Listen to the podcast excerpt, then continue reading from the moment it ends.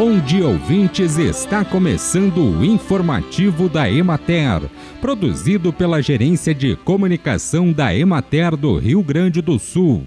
A apresentação é de Matheus de Oliveira, na técnica José Cabral na região administrativa da Emater de Bagé, na campanha em Caçapava do Sul, os olivicultores relatam que a safra está severamente comprometida em razão das condições meteorológicas. As chuvas constantes e as tempestades com ventos fortes e granizo, registradas desde agosto, atingiram as cultivares mais precoces durante os meses da primavera, coincidindo com todo o período de floração e polinização até dezembro, quando foram observados danos e queda de frutos.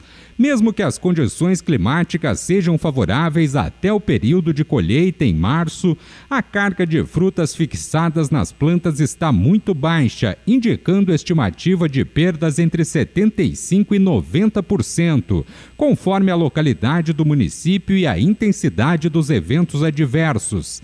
Em relação à produção de uvas na fronteira oeste, os viticultores de Santana do Livramento relatam incidência significativa de mil mildio nos pomares de uvas viníferas, e o impacto deve ser de aproximadamente 10% do potencial produtivo.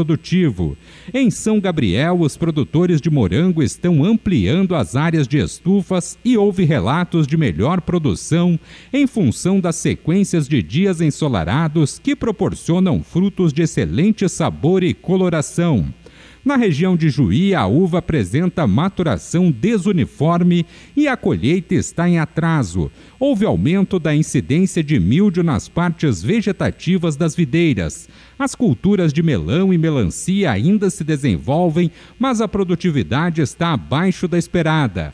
Bem, por hoje é isso, nós vamos ficando por aqui. Mas amanhã tem mais informativo da Emater. Um bom dia a todos que nos acompanharam e até lá!